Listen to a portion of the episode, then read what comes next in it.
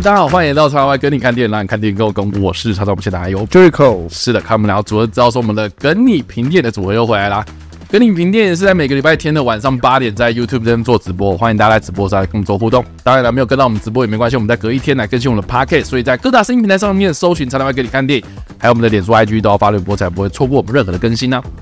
好了，这礼拜真的好多电影可以看哦，真的就是越来越多那种，我觉得小品电影啊，然后这种打这种，哎，这个我我很不喜欢这样讲，但是好像在打那种游击战那种感觉。就不是那种哇正规战哇那种大型娱乐电影，然后花大把大把钞票在在宣传啊行销上面这样子。反正最近对啊，就像我们之前讲过了嘛，就是罢工啊哦，最后好莱坞的一些影视产业哦出现一些大变动哦，所以就有一些档期的调整。所以现在就是在档期上面，或是在这个电影院里面上映的这些电影呢，相较之下，你要说题材冷门哦，议题相对来想也比较冷门，然后。在行销宣传上面，相较之下也是资源比较少的一些小品作品，嗯，呃，中低成本，中低成本，也没有到，也没有到低吧，也没有到低啊，就是没有像我们以往熟知的那么大型娱乐剧片这样。对，但我相信我们今天挑的这五部，应该前面几部是相较之下比较多人讨论的电影，这样子，对，对不对？应应该吧，应该比较多人有看吧。大家看我们标题，应该也是因为我们标题里面想讲到了这几部电影的片名，然后记得跟我们来讨论。没有，就大家只是说哦，没有，我就点进来而已。然后更没有看标题。OK，好吧，反正今天我们会来聊五部电影，那我们就马上进入到我们的第一部电影哦。好。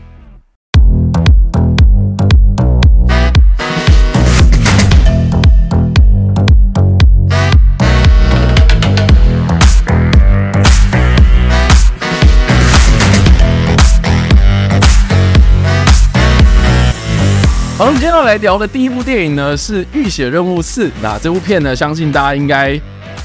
都知道这个东西，它的怎么讲？它被创造出来的理由，其实是一开始威，哎，不是威尔史密斯，哇，哎 哎，席威斯史特龙，席威斯史特龙到这个，这个，这个，这相信应该是八零年代、九零年代一个非常著名的动作动作明星嘛，对不对？演了洛基，演了 第一滴血，第一滴血，蓝波，然后这个走红的这样子哦，所以变成是他最初啦，感慨说，哇，这个现在好像很少有这种硬派、硬汉的这种动作明星的动作电影哦，所以他就召集了，就是跟他同一个时期、差不多时间出现的这些动作明星，虽然大家都已经年纪很大了，可是哎，然后大家一起来玩一下这样子哦，所以便是当初在拍这部电影的时候，他的初衷，最早的初衷了。对，他最早的初衷是觉得说，好像现在很少这种类型的东西了，很像、啊、感慨过去、哦、我们曾经那些风光美好的时间啊，这样子，所以变成是还有我们大家一起来玩乐。他、啊、没想到现在拍到第四集这样子，所以我不知道大家有没有看，因为我没看。那所以今天我们就让那个 Jericho 来 carry 啊。那我们先问一下，就是他在无雷部分来做的分享，这样啊。好，嗯，我觉得无雷部分来说，《浴血任务四》就是一个。我觉得很简单的讲吴磊哦，然后我是一个比较客观的角度，他就是一个他不该存在的电影。我我后面会讲完，我没有不喜欢这部电影，但是我我没有很理性的分析。这个这个这个先一开始就开炮了这样子。不是，你要想他不该存在的原因其实什么？第一个是嗯，就是大家知道这部电影为什么隔了这么久，《浴血任务三》到第四集之间隔了这么一，就是找不到钱嘛。OK，没有人愿意花钱的让这一群浴血团出任务嘛，因为。之前很难看，没有没有，就是为什么？没有，我觉得电影难不难看那个是还好，因为电影是 电影要赚钱。OK，你电影难看但赚钱，还是有一堆很粪的片子可以一直出去挤。比如说很多啊，Family 嘛，你看他也很难看啊，但他就是会赚钱，那会赚钱，电影公司就愿意。我懂我懂，对吧？所以这问题就是浴血任务不赚钱。嗯哼，然后为什么这一部隔这么久，很大一部分就要筹钱拍，好不容易好像是哦硬。硬是筹到钱了，然后拍出来了。可如果真的有去看这部电影的人，我在不爆雷的情况下，你会感觉到很明显的是，他们真的是用尽了一切，才把这部电影生出来。哦，你说看完之后有感受到这件事情，你会知道，你会很清楚的知道说，他们一，他们找钱应该找的很辛苦；二，他们可能也没有找到他们原本理想的那个价格。所以有些人就不演了嘛？你的意思是这样子？没有，有些人你看，就是卡司比较少嘛，不像第二集、第三集就是。什么反派啊，谁都走那种超级大明星，这是卡斯少。再来是这一次他的场面看起来是大的，但是用了很多的特效，然后那个特效是会让你觉得说，哎，我是不是在看好莱坞电影台？不是啊，这些不是本来就是好莱坞电影台吗？没有，没有，这些之前是哦很胡扯嘛，很胡闹，但至少画面来看，你不会觉得 OK 这么的突兀啊。这部片的特效是真的很突兀的那种，有几个特效真的很突兀。你知道，这就很像是他们一群人就是说，哦，我们今天就是一群人，我们就是场面要大，可是我们今天没有钱怎么办？我们还是要把场面搞大。所以，所以，所以就有很多看起来就是特效做出来的场面，然后可能就是。整个场景可能就加起来十个人，可是他硬要把它拍着，好像是他们在干一百个人这样，是所谓的绿幕感很重吗？对，OK，你就会觉得说，你就会觉得说，哦，比方说他们在开飞机好了，那比方说我们就拍驾驶舱，他们开飞机，嗯，然后可是你可以看得去外面那个天空就很假啊，你就你就觉得，哎，这个是好莱坞电影台吧？怎么好像有一点这种感觉在？我我觉得初步来讲，就是我刚刚像我讲的嘛，我觉得这部作品它不应该推出来，嗯哼，但是。换个角度想，他为什么会推出来？是不是也间接证明说这部电影诞生不是为了要什么哦，重振这些人的雄风，或是不是什么我要票房大卖？嗯，我只是想要，就比如说，你很你很清楚的感受到说，席威斯特为什么会坚持要拍出来？嗯，单纯是他想要完成这部电影。那他已经不 care 哦，你观众会不会喜欢？他不 care 票房会不会赚钱？单纯他想做。他当时说，我就是你看嘛，我们这几个人谁还会花钱找美电影？对吧？你自己理智摊开来。大部分就是还会出现在我们主流大片中，我大部分都演小配角，然后不然就是小客串，根本不会有人在说：“哎，我想花钱请你们演主角。”甚至连演个反派都很难演到。我觉得席威斯特对我来说，他们他有点抱持的是：好了，我们今天就是我出，我想办法凑钱，然后让我们这一群兄弟再享受一次这个舞台。因为大家知道，之前在这部片拍之前，席威斯特有说过嘛，他接下来要交棒给杰森·斯坦森，是。所以你可以感觉出来，他就是一是哦，我这这是我最后一次，所以我想好好的玩一下，然后带着这群带着这群兄弟玩一下，然后再就是要准备交棒。嗯哼。可是另外一点是，我为什么还会会说这部片感觉钱好像有一点，就是应该没有想象中凑到的那么多，是因为这部片的剧本你会觉得说，它一开始搞不好是个上下集计划。嗯哼。但是这一集他就把上下集的，因为可能你全年一集都不够拍，你怎么跟拍两集？嗯，他就是类有点类似把上下集的故事概念融合在一集里面，然后片长又只有一个小时四十分钟，嗯，你就觉得哦，怎么会这么的仓促，这么的赶？可是你，可是你仔细想一想，如果这个故事它是一个，你把它当成是席威斯这样的告别作，那它搞不好会更像是一个上下级原本的计划，因为现在不能爆雷嘛。OK，对啊，虽然我们这个节目基本上是可以爆。等一下，我们先对啊，无雷啊，无雷啊，是有时候先无雷嘛，所以我觉得无雷部分来说，以理性层面来说，我觉得这部片确实就像目前网络上大家看到哦，这部片超级无敌瞎，为什么会拍出来啊？就是他他就算是今天，就算他他没有特效问题，他真的筹筹备的资金，你也会你也深知说这部电影在现在这个市场上面就不会卖，嗯，这已经不是什么哦，好像是拍的不好的问题，是他们这群人就没有号召力嘛。所以我觉得，以理性来说，我觉得我非常认同，就是网络上大家对于这部片的评价，还有国外对于这部片评价，就是哦，一集比一集烂啊，是最烂的一个续集啊，然后太硬要啊什么，没有错。但是以感性的层面来说，我会觉得，嗯，如果你的视角是切换成就是席威斯特自己想要玩的话，嗯那你就会觉得哦，这部电影不差你就觉得说哦，反正这不就是自己想要玩嘛，自己想要开心嘛，嗯哼，那谁他也他也。很明显的告诉你说，我也没有 care 你在想什么，反正大家进来看就是看这些老人可能已经跑不动了，然后开枪，然后开点梅肯福克斯转。所以我觉得以理性层面的话，跟感性层面，我觉得我给他的评价是不一样。以感性层面，我大概可以给到三点五颗星。但如果你真的要我用一个很理性的方式来评判这部电影到底好不好，它确实是不好，可能也会只能给到两颗半、三颗左右，就是极限啊，两颗半到，对。两颗半到三颗，其实老实讲，好像还可以，还可以。就是你要说它真的很糟吗？至少它的故事是叙叙事是正常的，他没有说真的觉得，就像没有上礼拜差，我还分得想另外一部电影那么胡扯。好好，总之，好，这个是在无雷状态之下，然后 Jericho 合作的分享嘛。那其实最近就是几个，就是。呃呃，比较具有权威性的一些外媒嘛，他们就其实陆陆续续就是因为影评解禁了，上映之前其实就已经有做了一些分享这样子，那不外乎就是骂到非常非常的难听，就很难听啊。愚蠢至极啊，枯燥乏味啊，甚至有人就是好，他的英文是这样写，他写 absolutely trash，就一坨垃圾，对，就是非常对，绝对是绝对是一坨垃圾，嗯，哦，是对，所以 我其实就是被这些媒体的这些评论，然后就是有点吓到。不是不是吓到，我是我是很好奇啦，怎么会被评成这样？对，怎么会这么烂这样子？那我一直没有时间去看，嗯、然后对，所以我听这样讲，像听下来好像是说，对他可能就是硬凑的这样子。我觉得他就是有点硬生出来。然后因为席维史东在上映之前一直在强调说他要交棒嘛，对。然后我有听到有些人是说这个交棒交的超烂，交代的非常非常的草率。那我也蛮好奇的这样子。那所以。有没有一些就是有雷的一些分享？就是你觉得就是你想吐槽的也好，或者你觉得想要批评的也好，或是你觉得这部片它败笔在哪里？我觉得它的败笔就是我刚刚说嘛，它的特效看像好莱坞电影台。就假如你在看特效的时候，你觉得哎、欸，这好像是一部好莱坞电影台的电影，可是当这个剧中的有一个反转出现的时候，你就会觉得说，你会就把好像拿掉，你就会说，哦，这肯定是好莱坞电影台，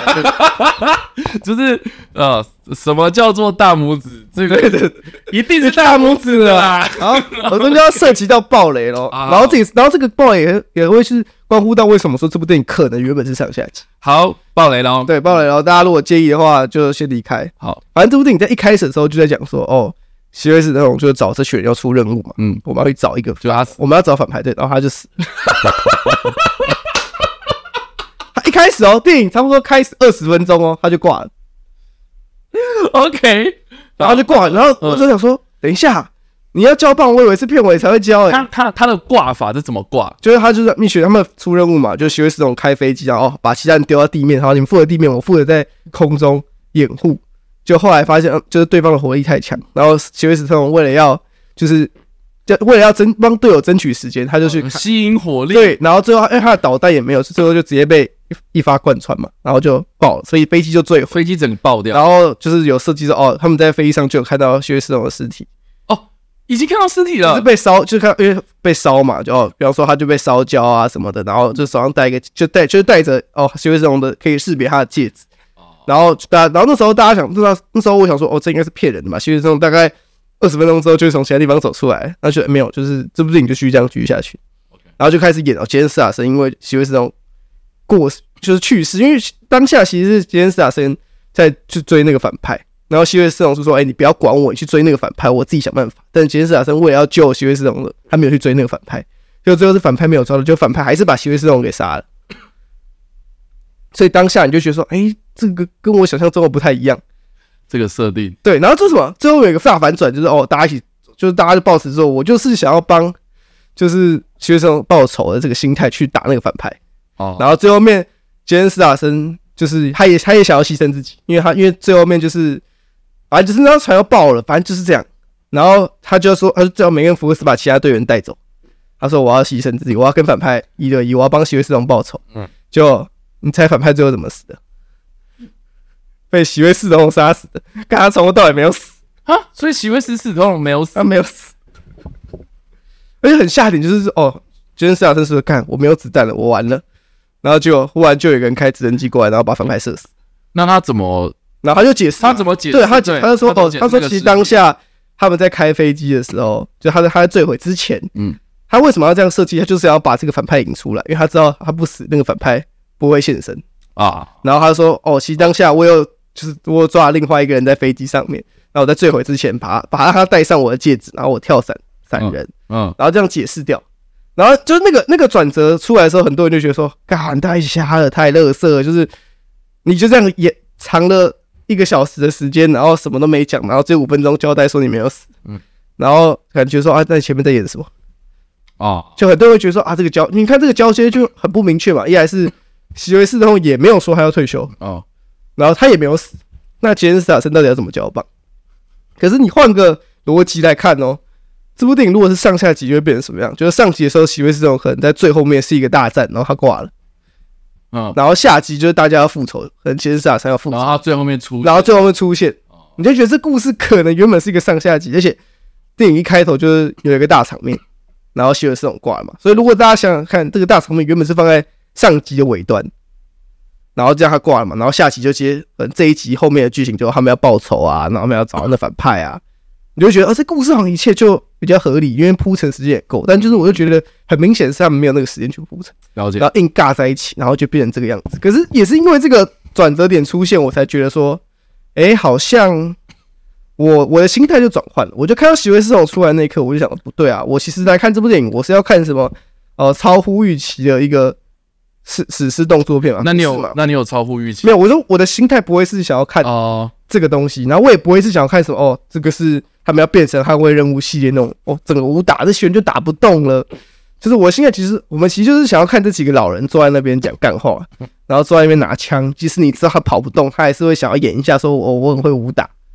你就只是想看这些人的心态，我觉得对嘛？其实。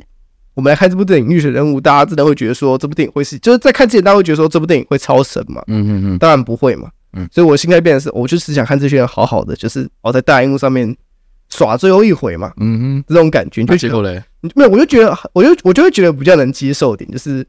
啊，这就是一个他们想拍给他们喜欢他们的人看，然后喜欢他们的人看的时候，哦，那肯定会喜欢。但相对就是众所皆众所皆知，就是现在的大部分的客呃电影院的客群。是不可能会接受这部电影的，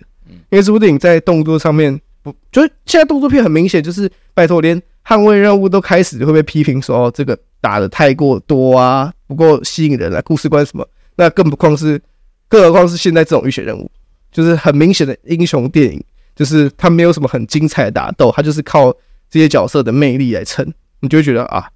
怎么可能会卖？但是就是像我刚刚讲，如果你心态真是抱持着，我就想看这些人上。电影院上面可以在大荧幕上面再秀一下的话，我觉得是可以接受的。但如果你今天的心态就是我要看一个动作片，我就是要每部电影它就是要有进步，要什么的，我觉得这部片就是好没有进步，甚至还有一些退步的迹象。OK，对啊，所以讲完了吗？就这样，对，大概这样。那如果还有第五集吗？我觉得杰森没有，因为他现在是想交棒给杰森·斯坦森，就变成是完全是看杰森·斯坦森自己想不想要。他有没有想要再去？我觉得他应该还好。但是我是觉得他跟梅克福克斯是可以再会啊。总之好，因为我没有看，所以我也不便再多说什么了。但是就这个 Jericho 的分享之后呢，大家就也可以参考参考啊，就是觉得怎么样呢？哦，或是你有没有看过这部片呢？好，或是你觉得喜欢还是不喜欢的，都欢迎在留言区帮留言，或在首播的时候来跟我们做互动喽。好了，那以上这个就是《浴血任务四》啦。那马上进入到我们的本周第二部电影哦。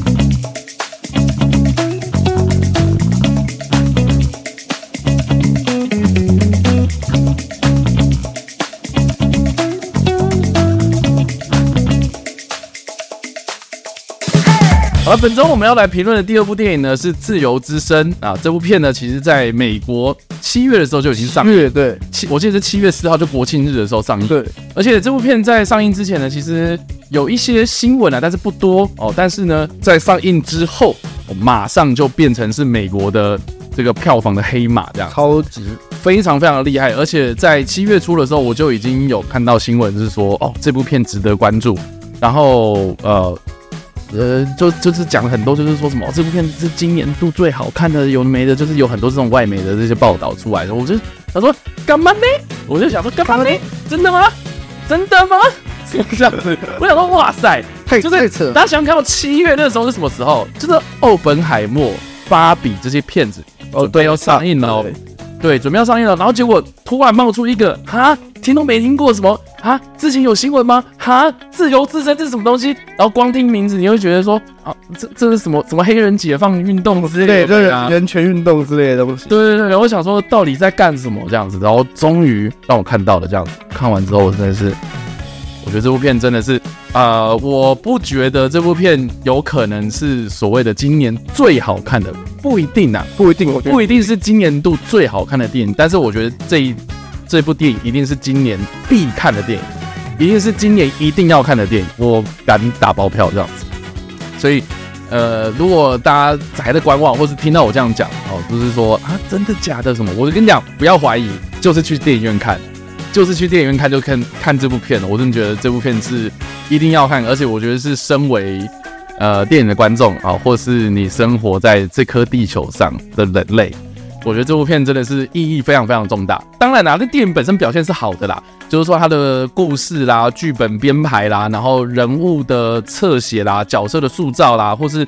整个的那个故事啊，甚至是啊，整部片它在执行的过程中啊，你要说娱乐性啊，讲娱乐性其实也不太好，因为这部片的那个议题很沉重，就是它的至少比如说警匪的一些元素啊，然后追凶啊，或是一些查案的过程啊，非常非常就是戏剧元素还是很戏剧元素张力非常非常大，然后整个的那个节奏哦，虽然这部片超过两个小时，可是它整个的那个紧凑节奏啊。哦，节奏非常非常的紧凑，然后不会让你有什么冷场这样子哦，而且边看就你你会觉得说很揪心这样，所以我觉得这部片它真的是呃今年的一个让人出乎意料的一部非常非常精彩的作品，对，非常非常推荐大家，真的大家可能会觉得说干嘛查完收钱对。不对的哦，但我跟你讲哦，就是你看完这部电影之后，你就懂我在讲什么，而且要待到最后，对，这要待到最后，对，这部片。他很贴心的，就告诉你说啊，等一下倒数计时，等一下，而且那个倒数计时会让你觉得好像没有等那么久啊。对啊，对对对，我觉得很厉害。对对对对对，反正就是这部片，我觉得看到最后面你就知道说为什么这部片我会说它意义重大的原因了。这样对了，对，好，那就这部片的故事来说的话，哦，这部片它其实在描述说，原本有一个在美国国土安全部里面的一个干员哦，他原本负责的案件呢，其实就是在追查一些呃恋童癖。恋童癖哦，恋童癖的一些案件，那就是他原本案件的形式是有点像是说，在网站上面会去搜寻说有没有那种在贩卖呃孩童那种可能性侵影片啊，或者这种、uh. 对，就是专门 for 恋童癖的这些呃非法影片的来源，然后他们去追查这些来源这样子哦，所以呃在这个追查的过程，他就萌生了一个想法，就是觉得说，哎，等一下，我今天在追这些看片的这些人，呃，uh. 或是贩卖这些片子的人。我今天为什么不去追查说这个影片来源，就是拍影片里面那个孩童到底发生什么事情？然后他看到这样子，就是觉得很重、很痛心啊，就是觉得我好像没有做到一个根除的地步这样子，所以他就有去质疑，就是说，欸，等一下，那孩童呢？那影片里面那些受到侮辱、受到伤害的一些孩童是什么来历啦？然后怎么去救他？是他想要去拯救这些人就对了，好。所以他就萌生了这种想法，去追根溯源，然后就查案，然后去拯救这些被人蛇集团贩卖的这些孩童。那呃，这部片在看呃，在在在我去看之前，我其实有查了一些资料，就是说它其实是真人真事改编，就是说这个人是真实存在的这样子。而且而且呃，它里面有讲到一些很惊人的数字哦、呃，像比如说里面的这些呃孩童，他们每年大概会有多少人失踪，然后每年大概会有多少这样类似的案子。哦，就是可能孩童在路边就被绑走了，啊，被牵走了，被抱走了这样子，然后这些被抱走的这些呃孩童，他们就被这些人蛇集团被贩卖，然后贩卖到哪里去？然后最终就是美国是最大的消费国这样子。那这些孩童有可能是去被做童工，有些人是做这种呃军事啊，或者那种娃娃兵嘛。哦，有些人甚至就是比较悲惨，就是就是被恋童病给性侵这样子。所以其实。啊，整个电影的那个议题非常非常的沉重，我觉得原因是在这里，就是说你会觉得说，干，这世界上怎么会有这么泯灭人心？然后，哦，你你怎么会忍受啊？你怎么会忍受看到这种东西存在这样子哦？所以我觉得，哇，我我我这边看看看到，我就觉得说，哇，那个好沉重，好沉重。然后另外一方面就是说，啊，这部片的主角哦，基姆卡维佐嘛，哦，他诠释这个角色真的是，哇，我觉得好会演，好会演，而且他。已经很久没看到他了啦，因为他上一次就是比较有名的作品，就是他演耶稣嘛，就是跟这个梅尔吉伯逊哦，就是那个耶稣受难记的，他演耶稣这样子。然后他自己本身也是一个非常虔诚信仰的一个人，这样，所以他在接到这部片的这个邀约的时候，他其实第一个他是被本尊指明说是他要来演，对，所以他就是一口答应了这样子。然后他也觉得说这部片它的意义非常重大，所以在这个电影的最后面，他有本人 现身去。呼吁大家去做一些事情，这样子，我觉得很有趣。这样，那另外一方面就是，我觉得除了是这些成人的这些演员之外，我觉得这部片它让我最惊讶的其实是里面的童星。哇，我觉得它里面这些小朋友的演员真是演的太棒了。就是，哦，我真好，这这也不是暴雷，这我我是觉得就是。就是我里面有一个片段，我真的看到，我真的觉得哇塞，这个小妹也太会演了吧！就是里面有个桥段是这样子啊，就是说他们在查一个案件的时候，他们就发现说，好像有一个人蛇集团就是要把一个小男生给带去做性交易这样子嘛，然后就在这个美墨边界的时候，就把这个这个车手给拦住了这样子。然后就查查查查查都知道说，哦，那个小朋友就是坐在后座这样子，然后那个小朋友完全没有台词哦，对，完全没台词哦，他就只是一个眼睛一个眼神，然后对着镜头就是透露，就是呃，赶快救我那种感觉。哦天哪，他完全没有讲话，然后就就哦，我觉得好啊，好难过这样子。所以我觉得这部片真的是，你知道，我我一直在每次的这个影片里面，我已经表明过，就是说。我是一个非常讨厌小朋友的人，那，对，对不对？上礼拜，哎，应该上上礼拜，所以我已经我已经讲过了。就是有一部电影，那个小朋友真是妈的，就是就是烦到我觉得说，看你不要再演了，拜托这样。我觉得这部片就是完全没有这种感觉，就是我觉得那里面那些小朋友就是演到就会觉得说，哦，你怎么舍得？你怎么舍得？然后然后哇，你你跑去哪里？我要去救你啊！这样子，所以我觉得这部片真的是，我觉得光剧情来说，就是它编排就会让你就是在那个。情绪上面这样子，然后整部片就非常非常的紧绷这样，然后啊追案的过程啊或什么的，我觉得都也都非常非常的精彩这样子，所以我觉得啦，就是说，如果你今天是听到我第一次讲这部片，嗯，我跟你讲，就是比较犹豫的，就去看这部。对了，然后如果你原本就知道这部片，然后一直在观望说，说看真的假的，这么神吗？真的有这么神吗？我跟你讲，不用不用怀疑的，就是去看这个。我觉得去看，而且我真的觉得，你看完之后，我觉呃，我我觉得你必须要做的一件事情就是，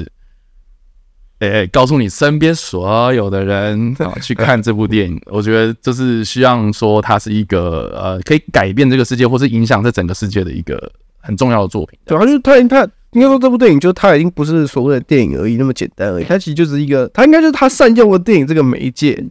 然后去诉说一些他们想要实行的理想，对，我觉得他已经跳脱了电影本身的，这是一部好看的电影，这是一部什么样的电影？这部电影的诞生，不只是说哦，我今天就是觉得呃娱乐好玩，嗯，然后放松。我觉得它更重要的是，它带出来的议题是什么？对对对。然后只是我们很佩服他，也是很多这种类型的电影在诉诉出自己的理想跟议题的时候，很容易 很容易会忽略掉，你毕竟是拍的电影，你还是要兼顾娱乐性，观众可不可以接受，观众愿不愿意花时间看完它。还是一个最根本的问题。我觉得自由之声厉害的点就在于，他把这些东西包装的很到位。他不是说哦，我今天就是很像说哦，我今天就是要做这个很有意义的事情。我我就是你就是看完就要支持我。他厉害的点是你看完之后你会认同，你会真的因为这部电影而认同说哦，我支持你的想法。就就就我觉得简单来讲，就是他他不是情的啦，他就他不是那种。然后而且对对，他不是情的。然后然后而且我觉得最有趣就是说，这部片它很明显，它有点在传教这样。对，他有点在传教，而且这部片的那个制片公司啊，Angel Angel Production，他其实他其实很有名。为什么很有名？就是因为他就是教友支持的。对对，所以光是这部片它的这个上映哦，就会有那种基本盘，对，就会有很多那个教会的教友们，对对对对对，然后就会就会去推这部片。对，这个这也是这部片，嗯，有些人就分析说啊，就是就是有这些人嘛，会去支持，所以他的票房为什么可以冲了？就是对。但是，当然，我要告诉大家一个数字哦，就是说这部片它的预算只有一千四百五十万美金，超级少，一千四百五十万美金。然后，呃，我们上礼拜讲到，呃啊，鬼修女不是五千万，对啊，五千万到六千万嘛，这部才一千四百五十万美金哦。但是它现在目前全球票房已经二点一亿了，超厉害，非常非常厉害。然后你你不要说政治正确啦，我只是我觉得说，好，你今天要政治正确，你也该是这个样子。就说你不要在那边给我说教，你不要在那边给我讲说什么，就或是摆烂，就是说哦，我坚持都正确，你就是要喜欢，对我就是对的，这样我就是真理。我要告你至少告诉我为什么？为什么我们要相信你？为什么我要认同你？就是就是就我我觉得这部片它厉害就厉害在它就是陈述一个很残忍的事实，对，他没有去多做什么很矫情、很煽情的一些东西，他光是啊这些角色的安排，其实就足以让你觉得是说。呃呃，我我非常认同这件事情，这样子，对啊，因为每个人都是人生父母养的嘛，对不对？然后每个人都有家人，每个人其实生命当中一定都会有一些很在乎的东西。那我觉得这部片它就是呃呈现的那种非常非常普世的价值啊，对啊，所以在不爆雷状态之下，我就分享到这里。对啊，其实也没什么好爆雷，也没什么好爆雷啊，就是一个营救计划。对对对，就是呃，对，主角要去。找一个失踪的小女生啊，对，然后就是在在查案的过程之中，他就是用了很多方法这样，对，对，那我我觉得其实查了一些幕后资料，就发现说，其实这部片里面的情节都是真的。对，大大家不要觉得说可能看过了会觉得哎，真的很有点好扯，怎么可能这么顺利？没有，可能会有人这么就是为了这种事做到这个地步。对对对，几乎应该说几乎都是真的啦。嗯，然后我我有查到说，那那那有哪些是假的嘞？对哦，它里面呃，好，这个要爆雷了。啊、哦。他就说里面唯一有比较假的就是他在里面这个这个主角杀了人这样。啊，然后主角本人是说他从来都没有杀过人这样。啊，对对对，就就只有这个不一样，对啊，我觉得就稍微改动可以理解啊，就毕竟戏剧效果，对。对，但里面的 你说什么什么行动，然后追查的过程什么用的那些方法，那些全部都是真的，所以老实讲，我在看那个幕后资料的时候，我就觉得哇塞，哇塞，就是世界上真的有一群人就是在默默做这些事情，然后好不容易拍出一部电影，然后我就觉得说，希望能够让更多人知道，对对，所以就是这部片。好不好？好，那如果是评分的话，我觉得一到五分的话，我会给到，我觉得是，其实我会给到满分诶、欸，就是就就感情面来说的话，我觉得给到五分，但还是有一点点缺点在啊。但我是觉得，好吧，那就扣个一点点好了，四点九分，好不好？四点九，我以为我以为人家夸四点五，四点九了吗？啊，不是零点五起跳，好像这是四点五吧？对对啊，四点九。没有，我觉得我觉得啊，我已经讲了，就是这这部片我已经讲了嘛，就是说它是啊。呃，虽然不不一定是好看的，不一定是最今年度最好看的电影，但我觉得它是今年度必看的电影。对，那我觉得至少会可以排到目前的前三这样子，我很笃定这样。哦，对，好，以上以上，Jericho，你评分呢？我我给到四颗，你会给到四颗？对，我觉得它就一个电影的角度来切入的话，它还是有一些我觉得可以更好的地方。当然是以电影的角度嘛，当然这部电影的出发点就很明显，已经不是为了要。拍一部得奖的电影啊，拍一部什么？它它就不是这样的电影嘛，那就是一个他有自己的理想想要去输出的一部电影，是只是他又把它拍得很好，所以让更多人看见。那不得不说是我很我就是我自己在看的时候，我觉得就是在看电影的时候，我其实都觉得还好。嗯，就是我觉得哦，就是跟我想象中我差不多。OK，就手就是当然好处就是好点就是啊，他拍的很顺，然后真的是一个蛮完整的电影。但是你说那个情感面有没有让我觉得说？引起我那个时候觉得哦，这部片真的把情感拍的很好，我觉得还好。是到最后面，我我我觉得是到最后面，OK，就是那个哦那个倒数在跑完了嘛。哦、oh,，OK，对，嗯、uh，huh. 我觉得那一段，你觉得就就看到那段的时候，你就知道说哦，这部电影的目的就很明显。对对对，他他的目的很明显，对，他其实就是想要让大家就是去，他就想要推广大家说，你会分享这部电影你，不管用什么方式，嗯，不管是要赞助我们，你是要，或是你是想要自己去。在自己的社群平台上面分享都没关系。嗯，我觉得在那在最后，如果大家有看过那部电影的话，就做。如果你有做到最后，然后最后面男主角出来讲，大概一分多钟的，一分钟吧。对，一分钟的话，大家就是你会感觉到哦，这个 他虽然这部电影很，你就会觉得说哦，这部电影很政治正确怎么样？可是他那个最后面那一分钟那个所谓的真正的真诚，嗯，我们今天会讨论到真诚的问题。对啦，对，反正那个真诚会打动你，你会觉得说，我看到这里会觉得好好的。你最后一段圆满了这部电影，我缺少了那一个小小的情感面，嗯嗯，所以我很我自己很喜欢最后的那个，他把他自己的想法很完整的告诉观众，画龙点睛。对，我觉得的话，而且而且他放在那个地方的时候，大家就很认真的就把它看完。OK，对我自己蛮喜欢，好不好？就就这部了，好不好？对啊，大家如果你最近在犹豫要看什么电影啊，就是我觉得就是这部了，这样子。对，好，所以以上这个就是《自由之声》，那我们就进入到我们的第三部电影了。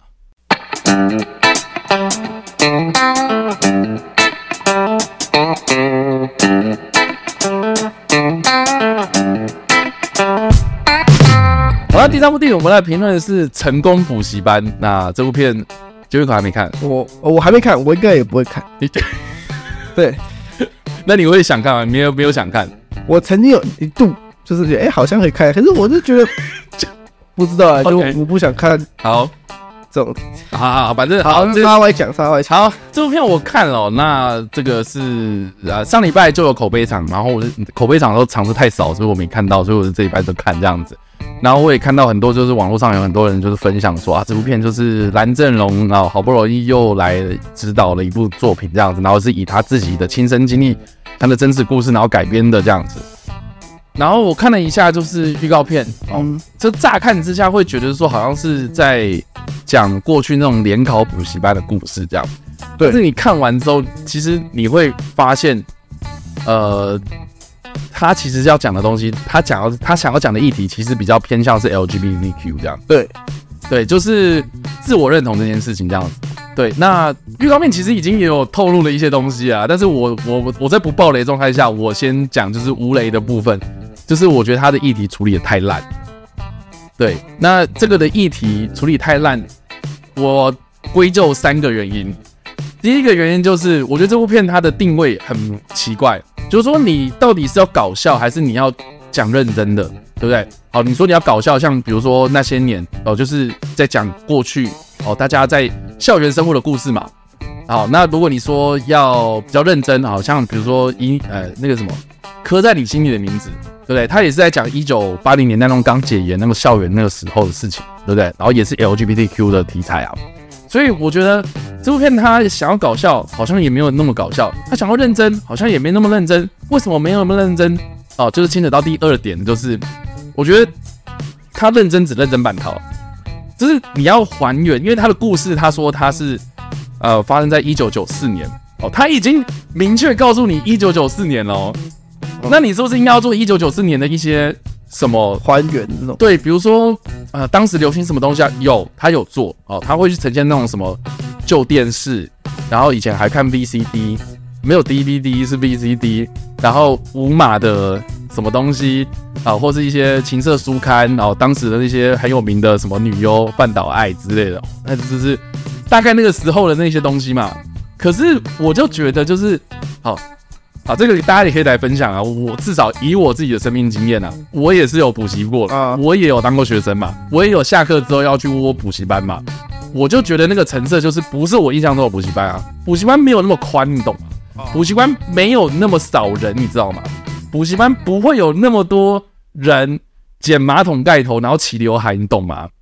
一九九四年那时候还有发禁诶，你那个时候那个那个头发留成那个样子，我不相信教官不会管。所以我，我我我觉得，就是我开始看这部片的时候，我很抽离。我觉得就是就是很像是一群人，就是想要还原那个时代，可是我一直没有置入感。所以你知道，相较之下，你说刻在你心里名字，我就觉得很有一九八七年。啊，那个对他时代感至少做的蛮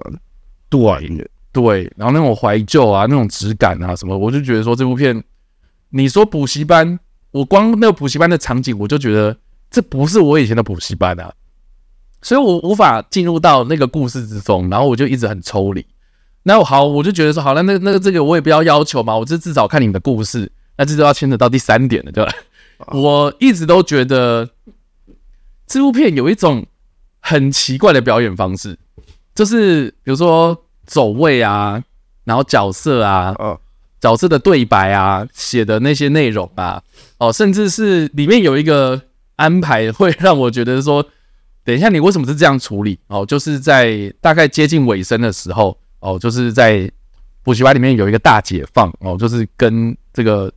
呃象征高压的这个班主任，哦，就是补习班的这个呃算经营者，哦，就是就是有点对干这样子，然后这些学生就大解放这样，然后那个大解放，我觉得好，我我看得出来你想要学那种比较日本电影的那种，哦，那种你知道那种那种那种套路，可是。我觉得非常非常的抽离，这样我很不切实际，然后很奇怪，然后我就稍微想了一下，好，我就觉得我的形容词就是我觉得很像舞台剧。如果这部片它是舞台剧的话，我觉得会非常好看哦。但是今天的媒介是电影，所以你知道，就是。就是我们在讲电影的时候，其实是说，好，这个这个，你你要怎么样去呈现剧本？那个是文字，然后你要把它具象化，然后就画，然后导演的工作或者摄影师的工作，你就是要去把这个画面给呈现出来，让大家想到，哦，你要呈现的是什么概念？好，比如说，我举个例子好了，比如说，好，你走怀旧好了，或或是，呃，好好好，我好，我我举个例子啊，里面有一个场景是他要回忆过去，好，就是蓝正龙他是长大之后的那个角色。然后回回忆过去，那他干什么事情？他就是在像啊、呃，像 Jericho 这样子，就是坐在电脑前面打字这样子。然后他在打字，他想要打以前他的过往这样。那你看到这个画面，你会回想到说这个的场景在回忆吗？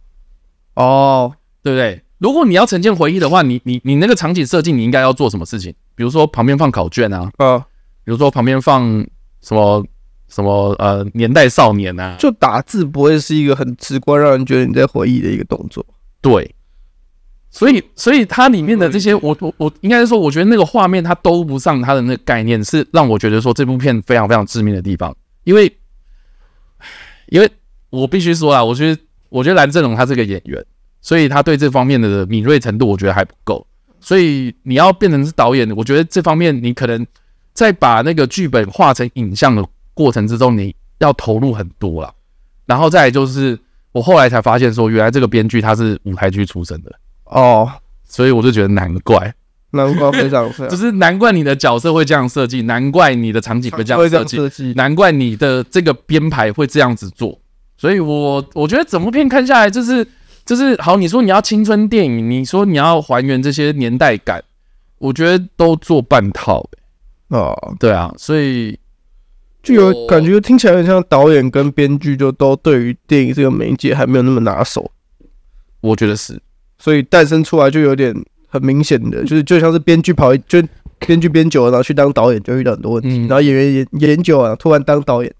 可是这个演戏上面他没有问题，可是。在画面敏锐度上面就会差很多，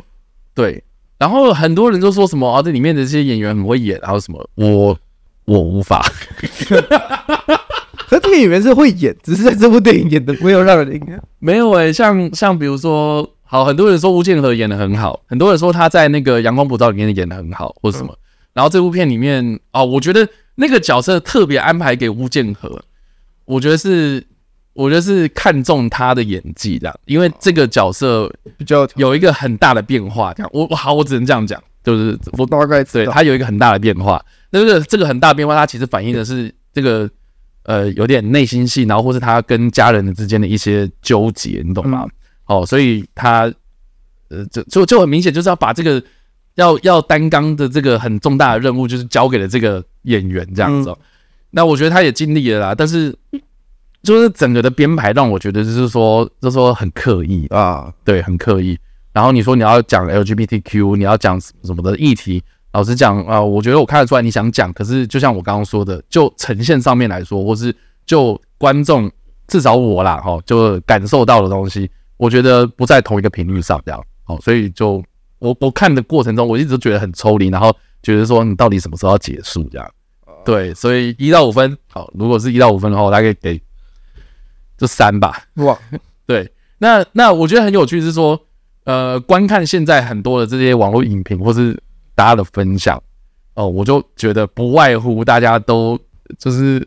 可能没有讲到我这些那么细的东西啦，他们就是就是说什么啊，这部片很真诚，嗯，这部片很真诚，那。我刚刚讲了嘛，我们我们刚刚就分分享完这个自由之声的嘛，那个才叫真诚，那个那个叫做就是你很投入在这个议题上面，你想办法用任何的方式让大家感受到你想讲的东西，那个才叫真诚，而不是你今天跟我讲说这个是你的回忆、你的青春，然后就硬塞给我，就是说什么这个就是我以前啊的事情，然后我很感谢这个老师干嘛有的没的，我心想说啊，关我屁事哦啊。对啊，然后你你的青春也不干我的事，而且我真的觉得你的青春跟我没共鸣，然后你要跟我讲说那是一九九四年，我不会信的啊。所以成功补习班，老实讲我没有很喜欢啊，我没有很喜欢啊，但是我相信应该有蛮多人就是喜欢的，因为我有看到有些文字影评的朋友就是也有分享说他们喜欢的理由这样，然后我也能够理解啦。哦，我也能够理解，大概是说我看到太多很细的东西了这样子，对，那。我还蛮好奇，就是说大家看完之后的感觉是怎么样了？因为毕竟最近国片不多，然后这部片它又安排在这个时间点上映了哦，我觉得也是也是希望说能够让更多人看到啦。那我相信应该也有蛮多人看到的这样子，呃，但我我看那一场就是我跟大西包场，哇，我也不懂啊，这对啊，所以就蛮好奇，就是大家的想法是怎么样啦？就欢迎就是在留言区嘛留言，然后让跟我们来互动这样子。好了，以上这个就是成功补习班啦、啊。我们这礼拜分享的第三部电影，马上进入到我们的第四部电影了。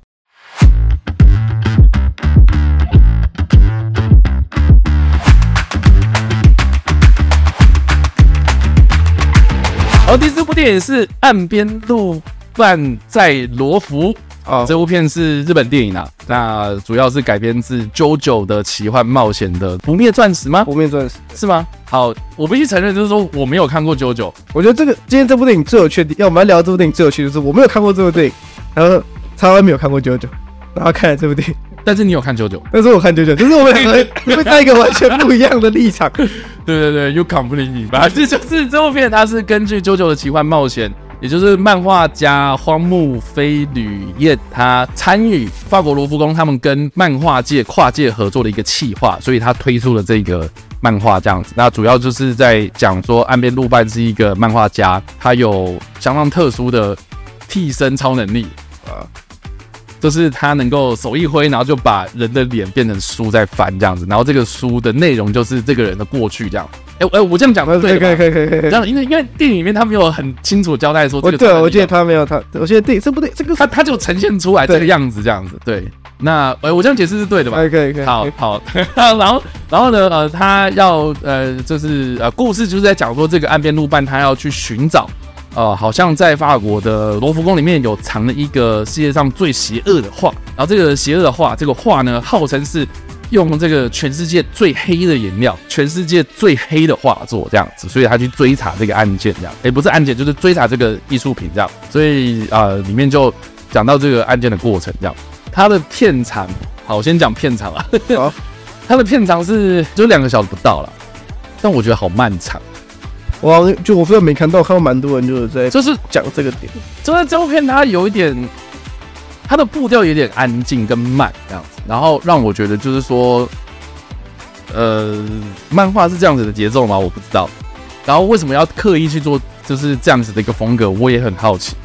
然后如我我在想，如果是漫画的话，你你应该是你要么就是走夸张路线嘛，要么就是走这种就是认真路线嘛。可是这部片它一下就是比如说像那个高桥医生哦，就是演这个岸边露伴这个男主角嘛。他的造型上面或者是什么，就是一些行为举止啊，会让人家觉得说你是在认真演戏，还是你在 cosplay 这样。我其实一开始很不习惯这个调调这样，然后结果看看看到中间之后，我就觉得说好，我我就我就试着看。那这个故事其实我觉得出发点是有趣的，因为毕竟这个这个漫画本身的概念就很有趣，这样就是要追查这所谓的世界上最黑的画，所以至少让我有个动力是，我至少要看到那幅画嘛。啊，对不对？就是所以那个目标很明确，但是我觉得最有趣的就是说，这部片它在达到我刚刚所谓的这个目标之后，它又多演了很多东西，这样子。所以我是觉得说，整部片它的那个节奏啦，哦，都会让我觉得说，很像是把事情做完了，而不是把事情做到好。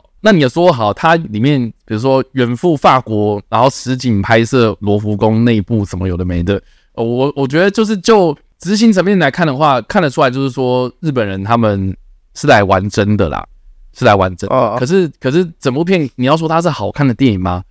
至少我觉得就不是到好看的程度，或是到我想要推荐，或是我觉得就是说好像那个今年今年必看之类的，就会让我觉得就是说啊普通，然后看完就没了这样。我不太清楚，就是 JoJo 的粉丝看到这部片会有什么感觉哦？因为我不是 JoJo 的粉丝嘛。Uh. 但至少我看完之后，我没有很大的兴趣想要去翻 JoJo 的漫画，因为因为这样听下来，其实就是虽然他是挂 JoJo，但听起来他跟 JoJo 是完全不同类型。然后然后然后然后然后然后我觉得有一个很有趣的现象，这也是跟大大家分享。就我刚刚讲那个天堂之门的那个替身能力，这样就是他一做这件事情之后，然后脸就变粗嘛。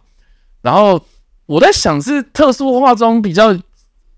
就还是特效方面怎么，反正就是他看就是。那个镜头一转到那个人的脸变成书的时候，呃、然后去就是你就会很明显听到，就是电影院里面有人在笑这样。哦，就是不够。我好讲难听一点，就是你知道那个书这样翻下去，我稍微看一下那个网络上的图片，我觉得很像在敷面膜。对我刚我刚因为我他们剧照有放嘛，所以我刚刚上网查了一下，就是大概长什么样。我看一下，真的很像是一个，就是他叠了两层面膜，然后帮他撕掉一层。对对对对，就就很像面膜没有贴好，然后它垂下来，你懂吗？那那种感觉就是，我是想说，呃，因为我没有看 JoJo，所以我不知道是不是漫画也是这样画。但是就那个呈现上面来看的话，我觉得很诡异啊。我觉得它漫画确实是长这个样子，然后就确实也是这种这种感觉。但是因为你漫画的那个媒介，你看起来你不会觉得嗯，很怪。OK，可是你放在就是很多东西漫改，你放在放在真人最大问题就是有一些元素就放在真人，你就很不适合。OK，你就会觉得很突兀，因为当你这个东西变成是真人的时候，太拟真的时候，你就会觉得这个有点好笑。很长，不止不只是这一部啊，我觉得很多电影都是有一样，很多漫改变成这，不管是你改成影集啊，改成电影啊，都会遇到一样的问题嘛。是，就是你今天把它改，就是最近《航海王》改成，还是有一些地方会让人觉得，哎、欸，有点太怪。嗯。所以我觉得这是一个无可避免的问题，这样听下来，只是我觉得我刚听赵歪这样讲下来，最大问题应该在于它的节奏没有那么可以让观众轻易的入喉。对，我觉得他门槛有点高。然后我所以所以我觉得讲讲讲讲到最后面，我是还蛮好奇，就是说呃，本身就是 JoJo 的粉丝啊，哦，在看这部真人版电影的时候会有什么样的感觉？这样子，因为嗯，对，至至少我看我。至至少我看完这个《航海王》真人版，我有讲嘛，就是说我会有想要看看漫画是怎么画。对对，可是反过来就是这部《岸边露伴在罗浮》就觉得还好，因为其实岸边露伴虽然是 JoJo 的角色，但是他比较像是 JoJo 本传系列的延伸外传。嗯，然后他有自己的一套风格，自己的一套逻，自己的一套叙述方式在，没有错。可是我觉得他他想要走的也是这个风格，就是哦，因为。岸边路段，岸边路伴，它的风格相较于 JoJo 本川来说没有那么局限，它可以做比较多发挥空间，所以有点像是我今天把它拍成真人版，也有一点像是一个延伸的概念。只是他选择的诠释方式，我觉得听起来有一点像是你把 JoJo 本来的特色的东西都给拿掉。虽然你保保留了天堂之门，你保留了大部分剧情，然后我们刚刚查一下，这一次的剧情好像也蛮多没有照原作，就是他他自己原创了蛮多剧情在这次的电影版里面，所以。这样听起来感觉它比较像是借 JoJo 这个题材来发挥。OK，好了，所以如果一到五分的话，我大概就三点五吧。啊，三呐，三到三点五左右这样。然后呃，如果是要推荐给谁来看的话呢？第一个当然就高桥医生的粉丝啊，啊，高高桥医生饭，好饭谁？高桥医生粉丝，我我觉得这部片就是非常的，就是这真的就是看高桥医生这样。对，所以如果你是高桥医生的迷妹们或是迷弟们，那这部片就是非常适合你。对，那第二个推荐的电影族群的话，日本电影的日系电影的日系电影的粉丝，我不太确定看完之后会不会喜欢呢？因为大西是很喜欢看日本电影，他说他看完这部片之后，他完全没感觉，没有这样。对，然后他又说他自己本身也不是特别的喜欢高桥一生这样哦，所以。他就觉得看完之后就就就就过了，就看完了这样子，对，所以好吧，以上是个人的分享啊。好，那就如果你看完这个岸边路伴在罗浮啊，你觉得有一些想要分享给我听的，或是觉得这部片好看啊，是为什么好看呢？啊，都欢迎在留言区帮我留言呐、啊。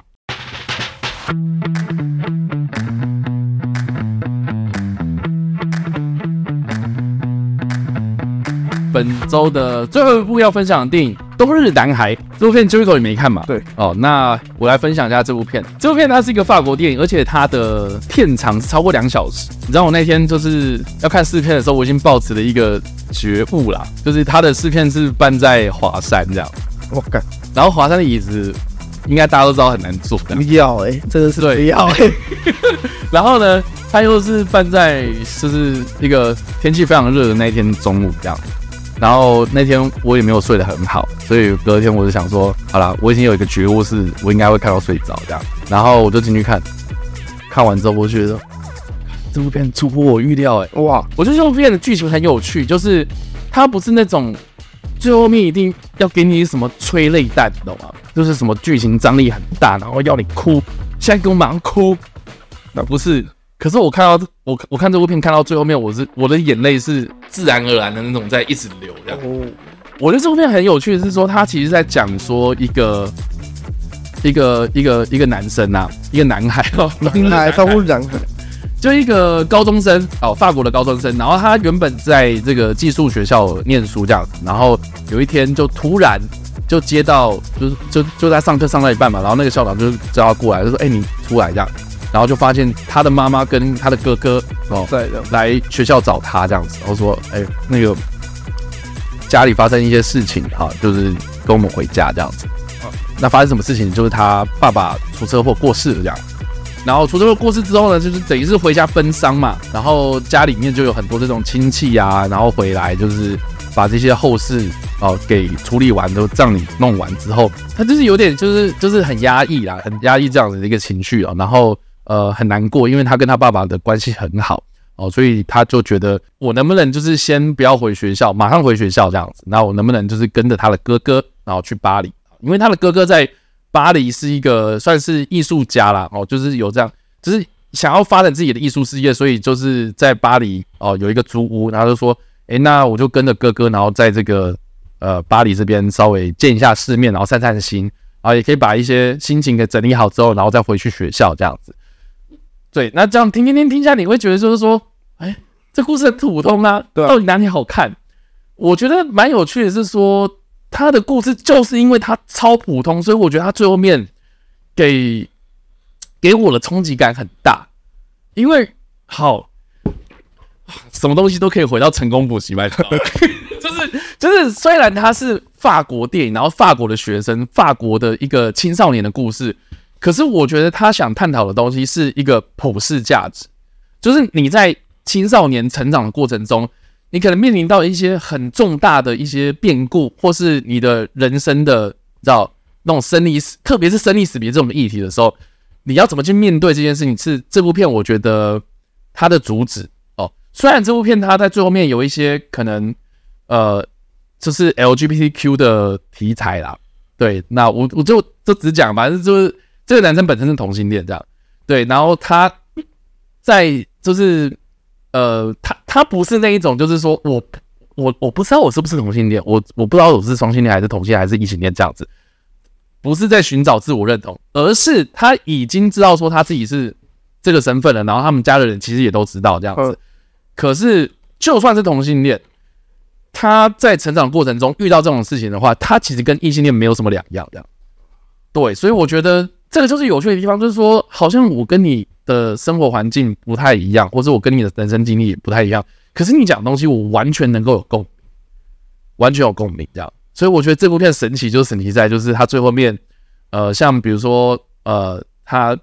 遭遇到一些挫折，怎么样从这个挫折当中重新的站起来？然后我们很常讲嘛，就是说能够帮助自己，能够让自己重新振作的，其实就是自己。嗯，你其他表示什么？身边所有的好朋友，然后。老师，然后在那边瞎操心，要帮你辅导干嘛？有的没，其实都没有用。是你要自己去真正的觉悟了一些事情之后，你才能够成长。所以我觉得这部片它，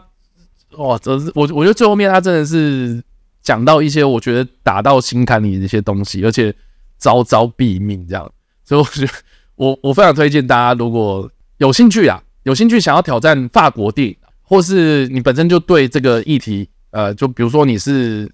呃学校辅导老师啦，好，或是这种在关注一些青少年成长议题的一些朋友们，我觉得这部片也蛮值得推荐的。这样，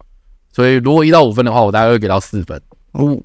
那很高哎，我真的是完全出乎我意料，那个冬日男孩就就没有这样杀出来，就是对，就是你知道看光看片名就觉得看超普通，然后再看那个文艺啊，再看那个剧情简介，就想说哈哦，好了，就这样啊，这样。就没想到我看电影看看看，然后当天真的很累，然后结果我还把它就是聚精会神把它看完，这样我真的觉得就是蛮厉害的。